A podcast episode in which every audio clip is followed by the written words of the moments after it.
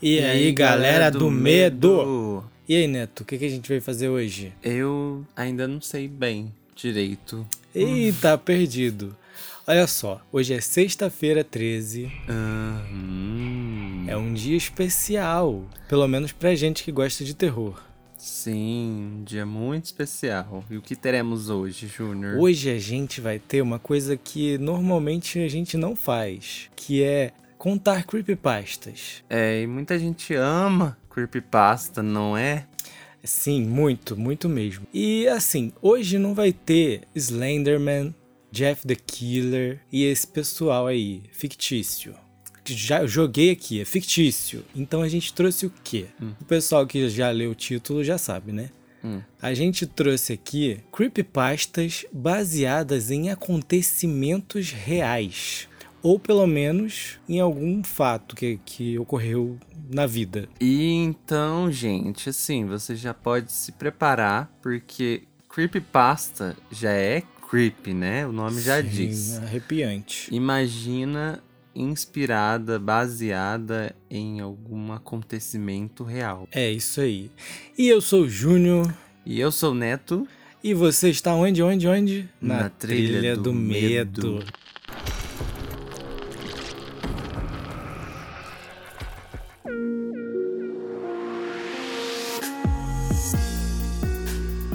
Bom, galera, hoje eu trouxe três creepypastas pra vocês. Eu trouxe três porque senão o podcast ia ficar gigante. Uhum. Assim, a gente vai analisar algumas delas e tentar entender os motivos, se elas realmente têm algum fundo real.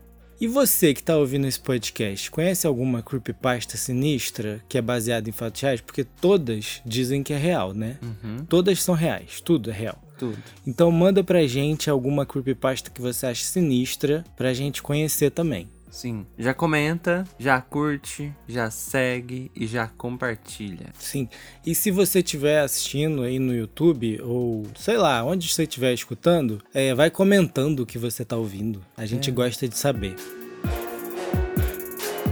Então, Neto, a primeira creepypasta que eu trouxe se chama Kagra Delusion. Cagar de luja? Kagra. Muita gente não vai entender o que que é esse Kagra, porque se escreve, se escreve, Baixou o gringo. Porque se escreve Capigras. Capigrais. Sim. Hum. E é o delírio de Kagra, essa é a pronúncia. Uhum. O que, que é esse cagrar? Eu não sei o que, é isso. Bom, o delírio de Kagra é uma crença de que um amigo ou um membro da sua família foi substituído por um impostor idêntico. É sinistro, né? Tipo um clone? Sim, mas é real esse delírio. Tem pessoas que sofrem disso. Ah, E essa creepypasta é baseada nisso. uma pessoa que ficou louca e aconteceu isso com ela? Que ela acreditou que era. Exatamente. Esse delírio Uhum. é, acontece em pessoas com problemas mentais. Aham. Mas a creepypasta diz que tem um caso onde uma pessoa sem problemas mentais sofreu desse delírio. Então vamos escutar a creepypasta agora. Esse delírio provoca a crença de que um amigo ou um membro da família foi substituído por um impostor idêntico. Embora a maioria dos casos ocorra em pacientes que sofrem de esquizofrenia paranoide, a ilusão também foi encontrada em pessoas com danos cerebrais e demência. Existe apenas um caso documentado em que o paciente não tinha diagnóstico prévio de transtornos mentais e não apresentava sinais de lesão cerebral. Este é o caso de Charles Malcolm. Para todos os efeitos, ele era um homem perfeitamente são e saudável. Muitas teorias foram apresentadas para explicar por que Malcolm desenvolveu essa ilusão. A mais comum delas era a de que ele se apegava às crenças delirantes de sua falecida esposa como uma forma de luto. Harriet Starling Malcolm desenvolveu um delírio de Kagra quando um aneurisma danificou gravemente o seu cérebro. Ela começou a acreditar que o seu irmão mais novo, de quem ela tinha a guarda, havia sido substituído. No início, ela guardou essa crença para si mesma, escrevendo suas observações sobre o seu outro irmão em diários particulares. Foi só quando uma tomografia computadorizada revelou os extensos danos causados pelo aneurisma que ela expôs sua crença discretamente ao marido. Na noite anterior à cirurgia, para reparar o aneurisma, Harriet pediu para falar com o marido a sós. A declaração a seguir foi extraída diretamente do diário pessoal do Sr. Malcolm. Harriet vai para a cirurgia amanhã. Sei que devo me concentrar nisso, em fazer tudo o que puder para ajudá-la a melhorar. Mas não consigo parar de pensar no que ela disse ontem à noite. É loucura. Eu sei que é uma loucura. Pessoas com esse tipo de dano cerebral dizem coisas estranhas o tempo todo. Mas tenho que admitir não consigo parar de me perguntar: e se? Ela segurou minha mão com tanta força e sua voz tremia tanto que demorei para entender o que ela estava dizendo. No começo eu pensei que ela estava com medo da cirurgia. Eu devo admitir que tenho consciência dos riscos. Há uma grande chance de que ela não consiga. Tentei dizer a ela que eu também estava com medo, mas que estava lá por ela e que tudo ficaria bem. Mas ela apenas balançou a cabeça e me chamou para chegar mais perto. O que ela sussurrou em meu ouvido me deu calafrios. O Nolan se foi, Charlie. Essa é outra pessoa. Esse menino não é ele. Eu não sei quem ele é, mas não é ele. Eu sinto ela dizia sinto muito sem parar. Eu não entendi porquê e tentei dizer a ela que estava tudo bem, mas ela não quis me ouvir. Fiquei com ela até que as enfermeiras me mandassem ir embora. Eu fico olhando para o Nolan, imaginando o que ela quis dizer com aquilo, mas simplesmente não sei. A senhora Harriet Malcolm Starling não sobreviveu à cirurgia. Charles recebeu a custódia de Nolan Starling, na época com 15 anos. Enquanto ambos lamentavam a perda de seu ente querido, a tristeza parecia separá-los ao invés de aproximá-los. Ele ficava me acusando de fazer coisas que ele julgava que eu normalmente não faria, disse Nolan Starling em uma entrevista no ano passado. Como colocar a louça no armário errado ou arrumar meus sapatos de maneira errada ele alegava serem provas de que eu não era realmente eu.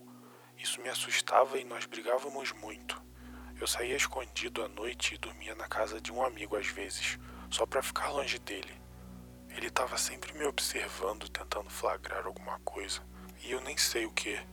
A paranoia de Malcolm aumentou ao longo de vários meses, até que ele finalmente se cansou do outro Nolan e o atacou com uma faca de cozinha. O adolescente sofreu três facadas no peito e no estômago, ocasionando uma grave perda de sangue, mas conseguiu sobreviver ao ataque. Quando Nolan Starling se recuperou, foi colocado em um lar adotivo, enquanto Malcolm foi levado a uma instituição psiquiátrica, onde permanece até hoje. Agora, com seus vinte e poucos anos, Nolan Starling visita Malcolm regularmente. Eu sempre vou vê-lo em seu aniversário e no Natal, diz Nolan Starling. Eu perdoei ele pelo que aconteceu. Eu sei que não foi culpa dele. Ele tá doente, como podem ver. Ele não pôde evitar. No fim das contas, ele é minha única família. Minha irmã gostaria que eu tomasse conta dele. Em uma rara entrevista concedida há dois meses, Malcolm só tinha uma coisa a dizer. O verdadeiro Nolan nunca me perdoaria.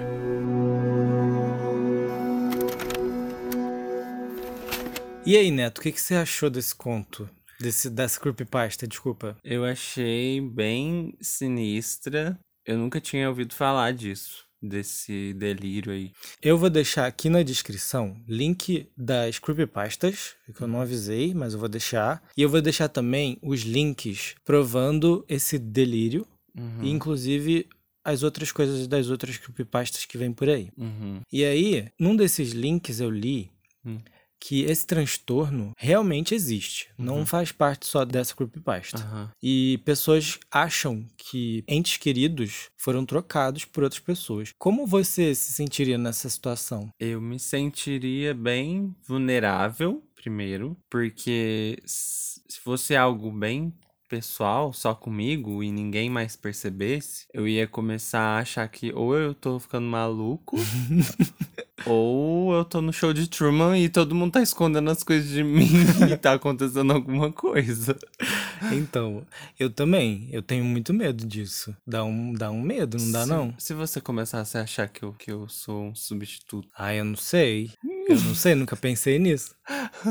Ó, esse, esse, esse delírio tem até algumas coisas literárias baseadas nesse delírio. É, invasores de corpos é um Hum. deles, que alienígenas trocam, né? De Uhum. corpo com humano. E desde aí eu já ficava com medo, porque as pessoas são idênticas. Uhum. Elas são elas. Só que, né? Não não- são. por dentro não são elas. Dá um medo, né? Dá um medo. E nesse, nessa creepypasta, o Malcolm continua achando que o Nolan não é o garoto, que ele foi trocado. E a irmã dele morreu também achando isso, né? É, sem É uma certeza. tristeza. Uhum. E, e se o menino realmente não é, se o Nolan não é um substituído, imagina pra ele como que deve ter sido viver com isso. Com tudo isso, né? Porque o Malcolm ficava é, observando ele pra saber se era ele mesmo. Dizia que tudo que ele fazia não era normal. Não, o, o Nolan verdadeiro não faria aquilo. É muito bizarro. É bem triste dos dois lados, né?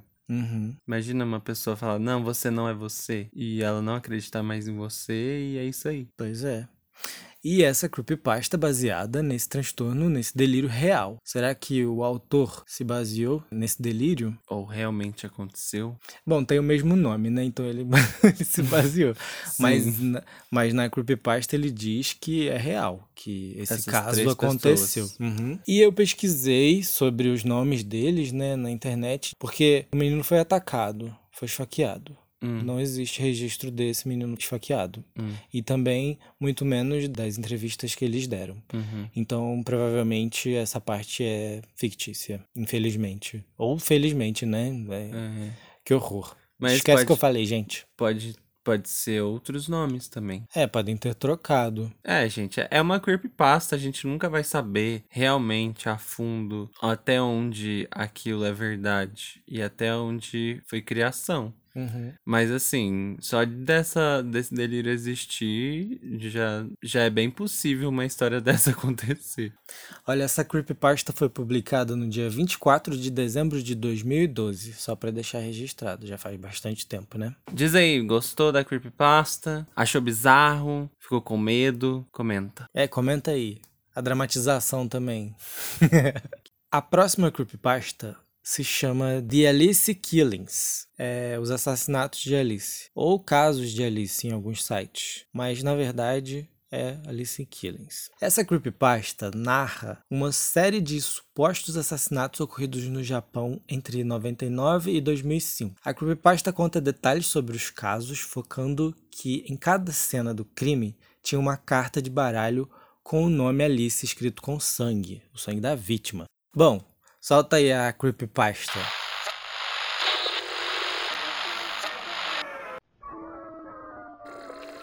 Os assassinatos de Alice permanecem até hoje como um dos casos mais estranhos e insolucionáveis do Japão. Entre os anos de 1999 a 2005, ocorreu uma série de cinco assassinatos que poderiam aparentar não ter ligação alguma, não fosse pelo cartão de visita que o assassino deixava em cada cena do crime. A cada morte, ele deixava em um local óbvio uma carta de baralho com o nome Alice, escrito com o sangue da vítima. Poucas pistas foram encontradas em cada cena de crime e, eventualmente, o caso foi arquivado. A primeira vítima foi Sasaki Megumi, de 29 anos, dona de um restaurante. Aqueles que a conheceram a descreveram como uma mulher teimosa com um temperamento explosivo e uma língua afiada ao lidar com seus empregados. Ela era conhecida por seus clientes por sua culinária requintada e sua dedicação ao trabalho. Fora do trabalho, Megumi era muito sociável e costumava ir a festas. Foi depois de uma dessas festas que Megumi desapareceu. Ela decidiu ir para casa caminhando, da casa de sua amiga, visto que ela estava apenas a um quarteirão de sua casa. E por estar um pouco bêbada, não poderia dirigir. Várias pessoas se ofereceram para levá-la para casa, mas ela deu de ombros. Ela foi vista saindo da festa a uma da manhã, e essa foi a última vez que Megumi foi vista com vida. Na manhã seguinte, um casal caminhando na floresta, a cerca de um quilômetro da casa de Megumi, viu uma grande quantidade de sangue em um caminho não utilizado e coberto de vegetação. Curiosos, eles o seguiram, onde encontraram o corpo de Megumi. Ela havia sido dilacerada, suas partes empaladas em vários galhos de árvores. O casal chamou a polícia. Foi a polícia que encontrou a carta de baralho enfiada na boca de Megumi. Era um valete de espadas que tinha a palavra Alice escrita nele. Não havia impressões digitais ou qualquer DNA a ser encontrado. Havia vômito na cena, mas a moça do casal que chamou a polícia admitiu que era dela. Caraca, o que, que você achou, Neto? O melhor é você reagindo, sendo que você que gravou, né?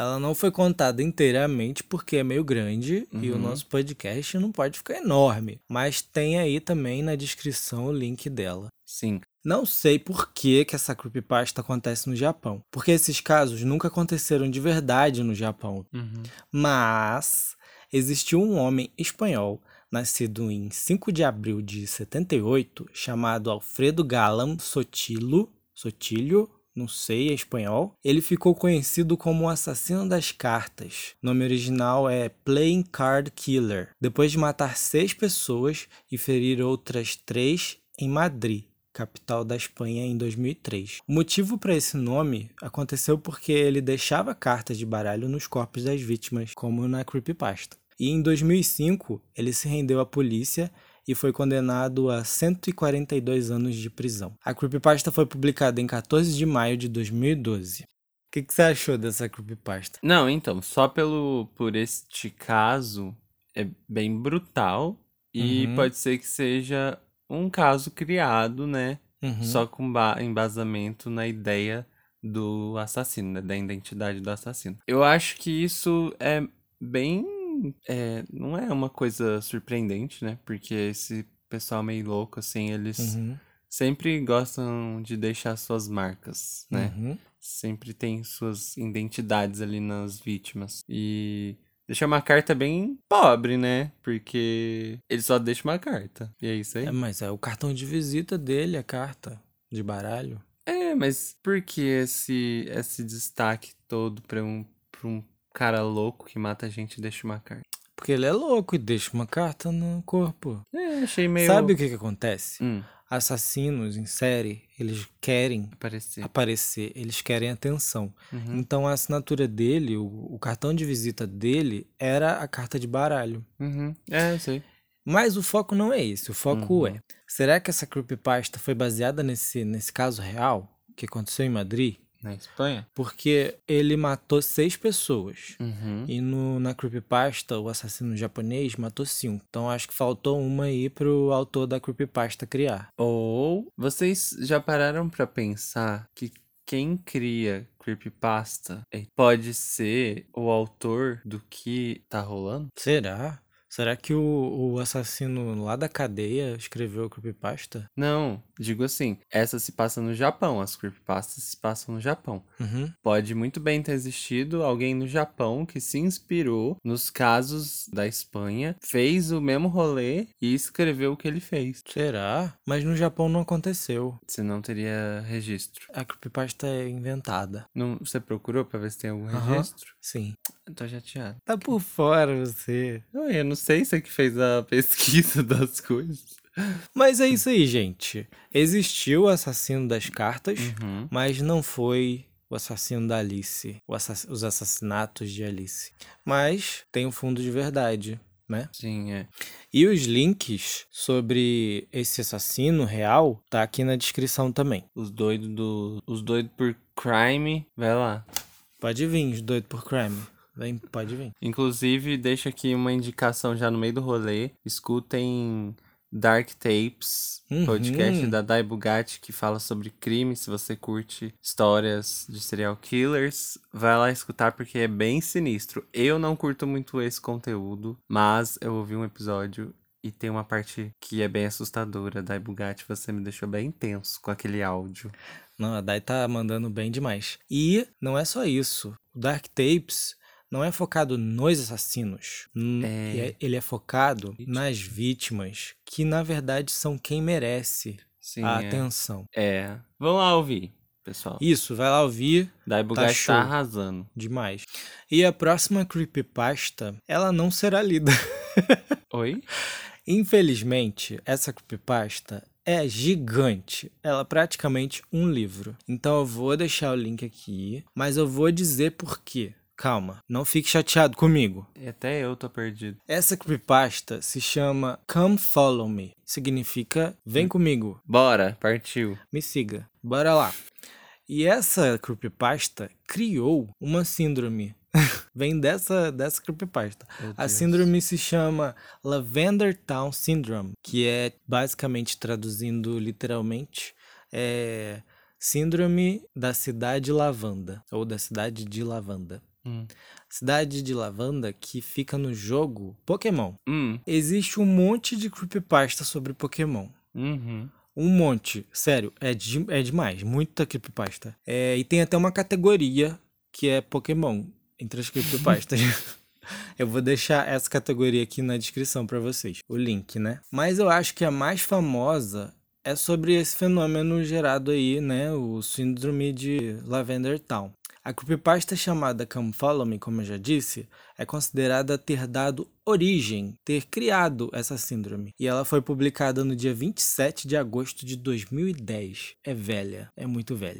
Mas e aí, o que, que tem esse trem? Cidade lavando, pelo amor de Deus, todo mundo tá querendo saber. Essa creepypasta, ela tem um formato de reportagem. Parece que você tá lendo uma notícia. Hum. É, na reportagem, na creepypasta, fala sobre uma investigação sobre várias crianças no Japão que estavam se suicidando depois de jogar os recém-lançados na época Pokémon Red e Pokémon Green. De acordo com a história, um tom ou nota musical estranha na música tocada durante as partes de Lavender Town desses dois jogos, ou pelo menos nas versões originais deles, lançadas em 96, causou suicídios entre as crianças.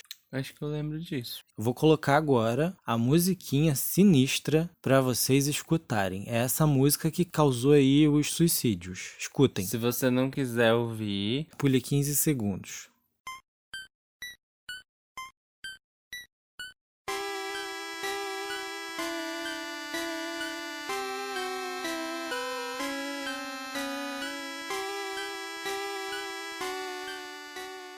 Nossa, sinistra. Essa sinistra é a palavra do dia pra mim. Então, Come Follow Me questiona se o Tom poderia ter dado alguma coisa nas crianças, ter feito alguma coisa com essas crianças para ter para ter causado os suicídios. E essa creepypasta criou essa síndrome de Lavender Town. Eu acredito que provavelmente essa creepypasta se inspirou no caso real que aconteceu no Japão. Preparem-se. Quando o episódio Deno Senshi Porygon, é japonês, não sei falar isso. Porygon do- é um Pokémon. ah, é verdade. Eu, eu tô por fora. Foi ao ar em 1997. 685 crianças japonesas foram parar no hospital depois que uma cena de luzes piscando causou ataques epiléticos nelas. Lembra disso? Lembro. Eu lembro muito disso. Virou notícia no mundo todo, né? O episódio foi banido. Uhum. E fora isso, vários sites de fãs de Pokémon dizem que Come Follow Me, a creepypasta, pode ter sido inspirada por um aumento, uma taxa de suicídios de crianças no Japão nos anos 90. Uma taxa de suicídios real. Vou deixar aqui na descrição também os links para vocês. Eu acho que a pessoa deve ter criado, né? Uhum. Essa ideia de. Porque lá no Japão, gente, se você não sabe, suicídio é uma coisa bem comum e isso é muito triste. Infelizmente, né? E essa questão do Pokémon de causar a epilepsia, né? Por conta do episódio, as crianças irem pro, pro hospital. E também ter várias creepypastas do Pokémon. Provavelmente a pessoa ela deve ter pegado ali o bonde, né? Do que já Uhum. existia, que já era moda. E o que aconteceu. E criado essa coisa de, de suicídio aí por causa da música. Sim. Eu acho assim, o pessoal é bem criativo, Uhum. que cria creepypasta. Parabéns, eu acho que são contos, né? Eles é, procuram fontes e criam essas creepypastas baseadas em situações bem próximas da realidade e dá uma aumentada e aí fica uma coisa bem possível de ser real. Então Uhum. acho que a criatividade vem disso, de você conseguir linkar com situações reais. Mas é aí que tá. Essas creepypastas que eu achei depois de uma vasta pesquisa, Uhum. que tem toques de realidade. Não, mas normalmente Porque as mais famosas não tem muita realidade. É porque as mais famosas são personagens que foi. as- a galera foi repassando a creepypasta. É. E aí. Mas, igual, isso é uma creepypasta bem feita, porque elas têm situações reais Sim. que aconteceram, mas de outra forma. A pessoa Sim. foi lá, mudou as coisas. Então, isso dá mais medo e, e, e a gente fica na dúvida se é de verdade, se não é de verdade. Sim. Acho que a ideia de uma creepypasta é ela aparecer, é ela deixar essa dúvida. Será que isso é real? Porque, meu, Uhum. você vai ler uma creepypasta tem um cara bizarro, que com a boca cortada, que sei lá, nem sei. Eu tô falando do Jeff aqui, mas nem sei a, a história dele. É, não, eu, não, eu não tenho interesse em, em saber disso, porque não, eu, eu, eu sabendo disso, do personagem, eu não vejo que é uma coisa real, sabe? Que é possível existir. Igual a, a Momo. Uhum. A Momo, quando saiu, ela meio que saiu como uma. Ela virou um, meio que um viral, né? A Uhum. imagem. E começou a sair creepypasta dela. Da onde que era a Sim. foto e tudo mais. Só que não, não dava medo, sabe? É o negócio do telefone lá, que o pessoal Uhum. li- é, É o adicionava WhatsApp. o contato Uhum. e aí ela respondia o pessoal. Como que você sabe se isso é real, sabe? São só pessoas contando, não tem uma fonte na internet que conta uma história de um caso, sabe? Uhum. Eu acho que isso, isso, essas que vocês acabaram de ouvir, são mais interessantes por esse motivo, por esses motivos, porque você tem fontes pra ler casos reais, sabe? Que aconteceu, que é bem parecido. Mas assim, a gente é influenciado por tudo ao nosso redor. Uhum. Então eu acho que alguns desses autores, desses contos, eles, eles recebem informações sem perceber, alguns, e acabam criando, né? Porque a nossa criatividade, ela vai do que tem ao nosso redor. Ela começa a florar, né? Quando a gente recebe informações. É. Eu acho que esse tipo de, de creepypasta baseada em, em coisas reais acabam sendo por causa disso. Por exemplo, o do, do assassino das cartas. Uhum. Eu acho que alguém, alguém pode ter contado para a pessoa que escreveu alguma coisa que inspirou ele a escrever. E Uhum. talvez ele nem percebeu que, que foi inspirado, sabe? Ficou no subconsciente. Porque é, porque ele pode ter recebido essa informação e nem perceber que recebeu. A gente às vezes, a gente que é designer, cria coisas e de repente vê que alguém já criou alguma coisa idêntica.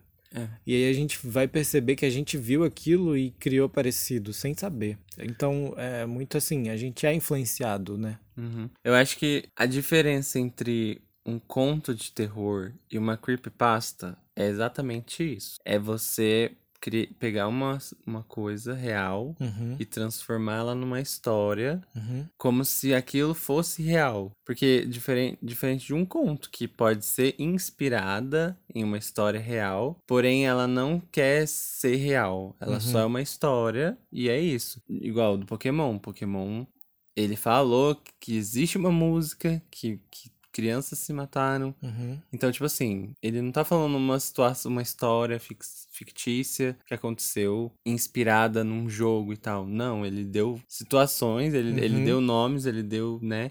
Uhum. Ele- e aí eu acho que essa é a diferença de uma creepypasta pra um conto de terror. É se basear na realidade. É, eu né? acho que as- falar como se fosse real. Isso, é. Eu acho que as pessoas talvez perderam um pouco disso de creepypasta, porque antigamente as creepypastas tinha isso. É, essa foto que, sei lá, que as pessoas. é, que uma mulher morreu e não sei o que e tal, tal, tal. Sabe? Sempre era assim. Aí você pega uma história que não tem fonte, não tem nada. E, e é isso, você fala, isso aqui não é uma creepypasta, é só uma, um conto de terror.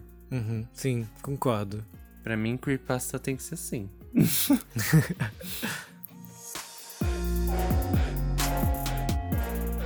E agora, Neto, vamos ler os comentários do podcast passado. Separou? E olha só quem apareceu por aqui, a própria Dai Bugatti. Olha comentou só, no nosso podcast, ela comentou lá no Instagram, ela falou: "Anotei todas as dicas e eu espero que ela goste das dicas que a gente deu no podcast passado. Se você não escutou, volte uma casa." Conta pra nós, Dai, o que, que você achou? E o Ron Demoura, Ron que deu as dicas, algumas dicas pra gente também, né, do- das produções que a gente assistiu. Sim, é verdade. Ele comentou: "Já terminei Ellen versus Farrell." Olha só, olha só. Olha, foi rápido.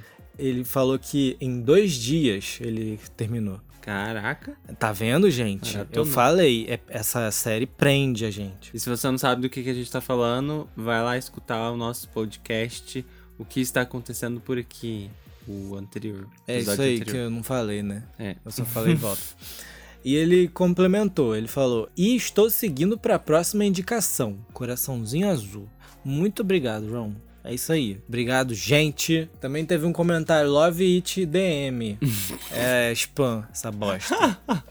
É, teve um pessoal que chegou a comentar, não sei se foi em story, alguma coisa assim, que a Hum, gente é. repostou, mas a gente não vai ter, gente. Comenta aí no YouTube, lá no YouTube, se não estiver ouvindo no YouTube. Comenta lá no Instagram, no post do Instagram que a gente coloca depois também. É, e se você não comentar antes da gente soltar o próximo episódio e você comentar depois, seu comentário será perdido no limbo. A gente vai ler, mas não vai aparecer aqui no Ah, podcast. então, então, então. Eu queria agradecer ao Cadu do Mestre do Suspense, porque ele compartilhou o nosso podcast nos stories. E a Ana Lu Tortella, do Terror de Quinta, também compartilhou. Bom, gente, muito obrigado. Eu agradeço demais pelos feedbacks, vocês são demais, viu? Sim, pessoal, muito obrigado aí. Vocês que estão ouvindo a gente toda semana. Não deixa de curtir, compartilhar para ajudar a gente, pra gente continuar produzindo mais episódios de podcast. Se vocês não ouviram os outros, volta aí, vai lá ouvir. Ouçam todos a partir de 2020, por favor. Os de 2013, deixa pra lá. Meu Deus. Muito obrigado. Eu quero só agradecer, porque tá sendo muito legal fazer esses podcasts. E eu gostaria de pedir muito que vocês compartilhassem, se inscrevessem, é, Seguir, seguissem aí onde vocês estiverem escutando, que é isso que é importante. E comenta. Uhum. Muito obrigado. Boa sexta-feira 13 pra vocês. Boa sexta-feira 13, bem lembrado que eu esqueci. Uh, é, foi o especial sexta-feira 13. especial. Bom, gente, muito obrigado. Um abraço, um beijo, tchau. Tchau.